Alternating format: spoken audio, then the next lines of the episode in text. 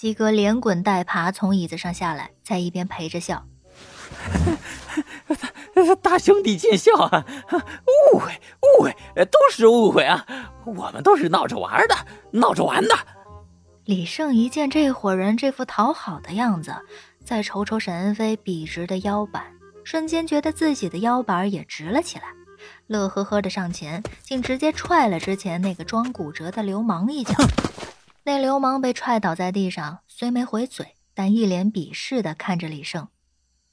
沈恩飞也是皱了皱眉头，李胜这所作所为显然不是他喜欢的。他拍了拍鸡哥的肩膀，故意清了清喉咙，朗声道：“呃，鸡仔啊，和你说个事儿，这个人和我没什么关系，你们呢，爱咋咋地。”李胜听了，脸色一白，不相信的看着沈恩飞。犹豫着要不要扶起那个被他踹倒的流氓，鸡哥也是一脸不幸，两只手搓了又搓。大兄弟，你这是何必呢？明眼人都知道他跟着你的，我们咋敢动他呀？你认真的吗？真的和你没关系？那，兄弟，我可是给你面子啊，你可不能诓我。沈飞一屁股坐到太师椅上，摆了摆手，示意他不管。鸡哥一脸狞笑地活动着手腕，连带着周围几个已经没了气势的小喽啰又挺了起来，团团围住了脸色苍白的李胜。妈的，刚儿挺牛逼啊啊！让我来垫垫你几斤几两。沈恩飞，你不能这样，我我要去剧组投诉你。导演不会允许这种事儿的。李胜透过人缝看着无动于衷的沈恩飞，感受到了什么叫做绝望。住手！在这个节骨眼上，南萧和有点方到了。每个学校周围都会有这样一条商业小街，门面不大的店面鳞次栉比，旅店、网吧掺杂其中。平日里人头攒动，熙熙攘攘。可一旦到了学校假期，则都闭门歇业，门可罗雀。当然，现在是午休时分，南萧和有点方卡在密集的人流里。有点方依然鼓动着鼻子，四处嗅着沈恩飞的气息。他在干什么？萧琪从有点方的能力下苏醒了，直接主控了自己的身体。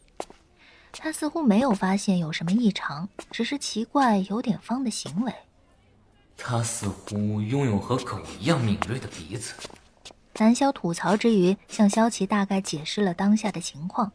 两个人正在寻找失踪的沈恩飞和李胜，而当听到有点方在楚归面前自称小点的时候，萧琪露出了古怪的表情。小点，他该不会……应该不至于吧。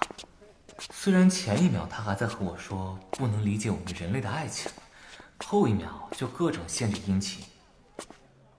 萧琪就这样跟着有点方一路左绕右绕，拐进了一个胡同，接着就看见李胜被一群流氓打扮的人围在中间，而沈恩飞坐在太师椅上，翘着二郎腿。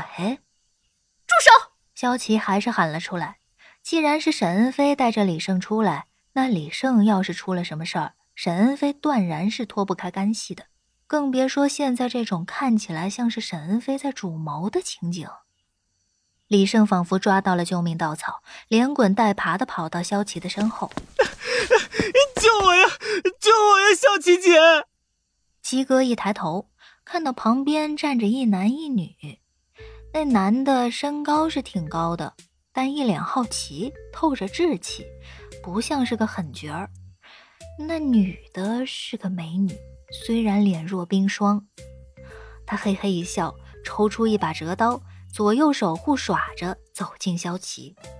哎呦，女侠打抱不平呢，怎么样？要不要陪着老哥我大战个三百回合？哈 鸡哥说着轻佻的话。还回头看着兄弟们，挑了挑眉，使了下眼色，颇为得意。萧琪脸上的冰霜更甚，眼神直直的穿过人群，盯着后方的沈恩飞。鸡哥却并没发现什么异常，依然沉浸在自己的世界里，贱兮兮的伸出手想去抓萧琪的手。哟，这女侠不说话呀？那么我们先交个手，嘿嘿，兄弟，兄弟，兄弟。他的手还没碰到萧琪，就被一只更大的手抓住手腕。沈恩飞来到萧琪面前。脸上透着尴尬，像是恶作剧被家长抓到的小孩儿。沈恩飞把鸡哥甩到一边，挥挥手遣散道：“呃，散了，散了，散了啊，散了吧，啊，你们、你们、你们走吧，走吧，走吧，走吧，走吧。”鸡哥看看沈恩飞，看看萧琪，一脸陪笑道：“喂，嫂子，抱歉，抱歉，抱歉啊，小弟嘴欠，小弟嘴欠呢，你别往心里去。”嫂子那么漂亮，和兄弟你啊，真是格外的般配。沈恩飞的嘴角不自觉地勾了下，但看到萧琪的冷空气再次加深，又立刻收了表情，转头训斥道：“哎，瞎说什么呢？快快快快滚，快滚！”斥退了鸡哥一群人，沈恩飞才有些慌乱地向萧琪解释道：“哎呀，你听我解释，事情不是你看到的那样的，我并不认识这群人。”真不认识你，别不信。哎，哎，那个李胜，你快过来，过来，过来，帮我解释两句啊！李胜这时肯帮他解释，才有鬼了，躲到一边装哑巴。